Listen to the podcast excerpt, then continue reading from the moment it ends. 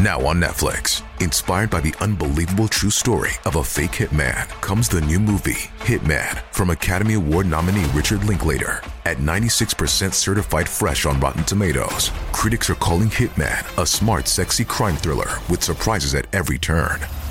Starring Glenn Powell and Adria Arjona, Hitman. Now playing on Netflix and in select theaters. Rated R.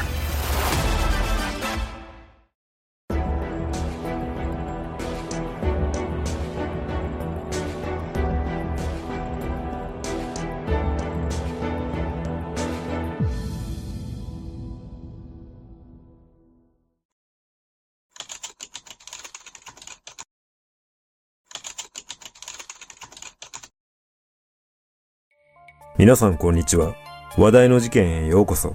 今回取り上げるのは、池袋ホテルパパ活殺人事件です。この事件は、パパ活を利用した男性がパパ活相手の女に殺害された事件です。この事件の裏には、犯人以外にも二人の男が関わっており、犯人との歪な関係が存在していたことが判明しました。一体なぜ殺人にまで発展したのか。まずは事件概要からどうぞ。事件概要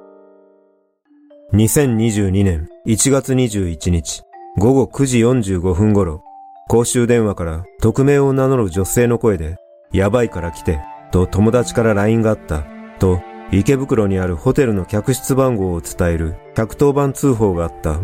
通報を受けた警察が池袋にあるホテル10階の客室に駆けつけると、高齢の男性が全裸で血を流し、椅子にもたれかかって死亡しているのを発見した。その後の調べで死亡していた男性は、埼玉市に住む職業不詳の愛さん、当時82歳と判明し、司法解剖の結果、死因は右太ももの大腿動脈切断による出血性ショックだったことが分かり、その他胸にも刺し傷があった。また、部屋から見つかった愛さんの財布には現金が入っていなかったため、警察は強盗殺人事件とみて捜査を開始した。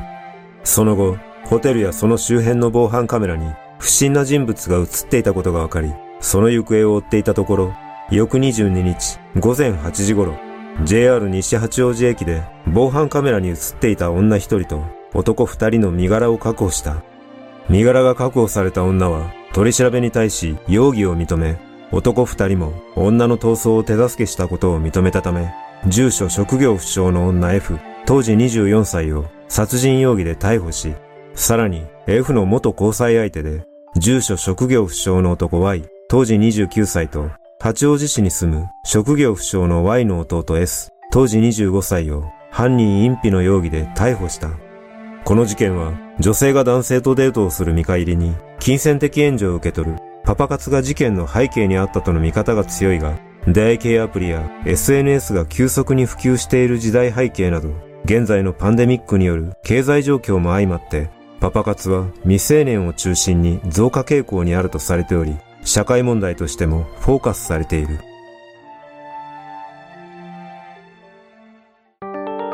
容疑者の足取り。この事件は東京都内でも有数の繁華街である池袋で発生したこともあり、街中の至るところにある防犯カメラが容疑者の足取りを捉えていたことで事件のスピード解決につながった。容疑者の女 F は取り調べの中で池袋の路上で男性に声をかけ、ホテルに行った。パパ活をしていた。と供述しており、その供述通り、F がスマホを持ち、周囲を伺いながら、愛さんと見られる男性に声をかけ、その後二人がどこかに向かった様子が防犯カメラに捉えられていた。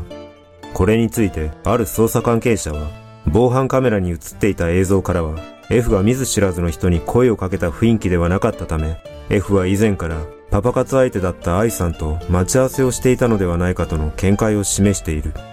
また、F と愛さんは21日午後8時10分頃、現場となったホテルの防犯カメラに二人でチェックインする姿と、その約1時間後に F だけがホテルを出ていく姿が捉えられており、ホテルを出た F は近くの公衆電話から他人を装い、110番通報した後、池袋駅近くで容疑者の男二人と合流し、三人で新宿歌舞伎町に移動し、カラオケ店に向かっている。そこで F は、元気がない様子であまり歌わなかった、と容疑者の男らは供述しており、その後、カラオケ店を出た三人は、何かしらの理由で再び事件現場のホテル前に移動したが、現場に規制線が張られ、物々しい雰囲気のためすぐに立ち去ると、歌舞伎町に戻り、ネットカフェで一晩過ごしている。1月22日朝、3人は捕まらないように遠くまで逃げようと話し合い、逃亡先として男らの地元で土地勘がある八王子市に向かうことを決め電車に乗り、JR 西八王子駅で3人は下車したが、捜査員に発見され、その場で3人とも確保された。F は身柄を確保された際、愛さんの血液が付着したカッターナイフを所持しており、ホテル内でトラブルになり、カッとなって刺したと容疑を認め、凶器のカッターナイフは普段から持ち歩いていたと供述した。また、当初愛さんとの出会いについては、事件当日に路上で声をかけ知り合ったと供述していたが、調べを進めると、マッチングアプリを通して知り合った可能性が浮上してきたため、F の携帯電話の履歴なども調べているが、容疑者ら3人の関係性が明らかになるにつれ、徐々にこの事件の裏が見えてきた。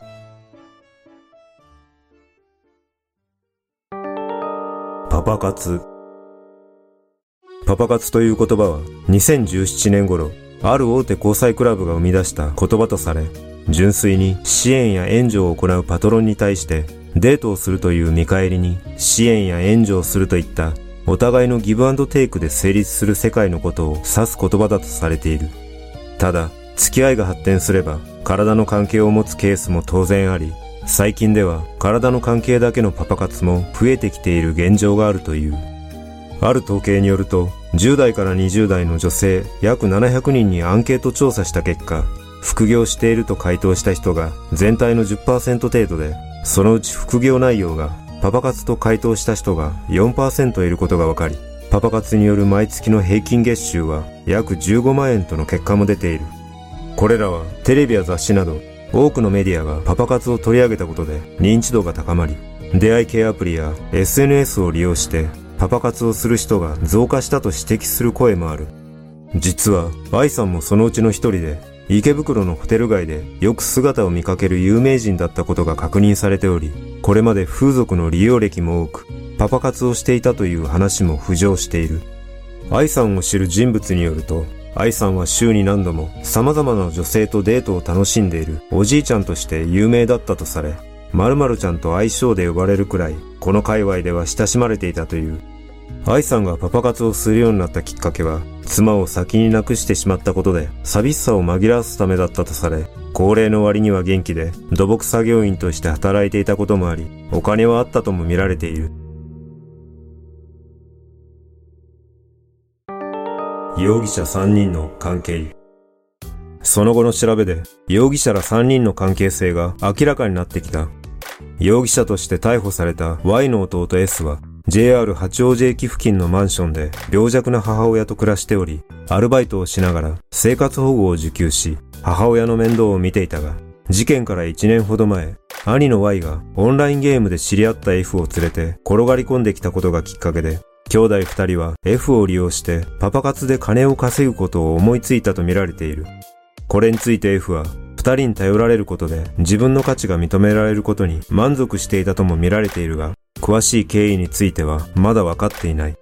また、容疑者の兄弟二人は女性になりすまし、スマホアプリでパパ活に応じる男性を募り、連絡があった男性に F をあてがい、二人の言いなりだった F はパパ活で得た金の大半を二人に渡していたという。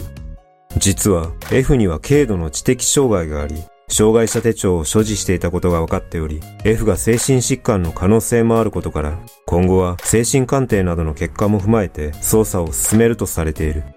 そして F が愛さんを殺害した経緯については、愛さんがホテルでシャワーを浴びている隙に、愛さんの財布から現金を盗もうとしたことでトラブルになり、結果的に殺害に至ったと見ているが、殺害するほどの動機については、現在のところまだ分かっていない。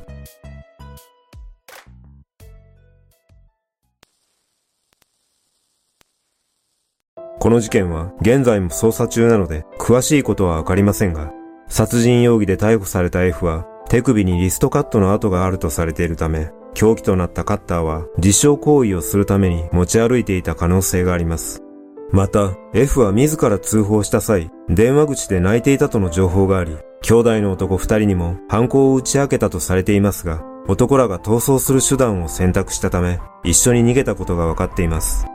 殺害に至る詳しい動機は分かっていませんが、F は自ら通報しているため、おそらく罪の意識や後悔などはあったと思われます。しかし、新たな捜査情報によると、F は以前から問題行動を繰り返していたとされ、地元の広島では周囲から怒ると手がつけられない、などと認識されており、飲食店の従業員として働いていた頃には、客の財布から金を抜き取るなどの行為が絶えなかったといいます。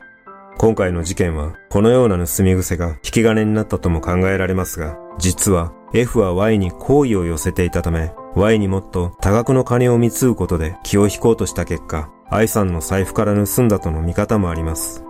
また、SNS の投稿を分析しているある大学教授によると、ツイッターではパパ活関連の投稿が毎月約2万件から4万件で推移し、実際に未成年が性犯罪に巻き込まれるケースなどが増加していると警鐘を鳴らしていますが、未成年だけでなく、パパ活を利用する大人にも様々な危険が潜んでいることが今回の事件でも明らかとなったため、やはり何らかの規制が必要だと感じます。皆さんはこの事件をどのように感じたでしょうか？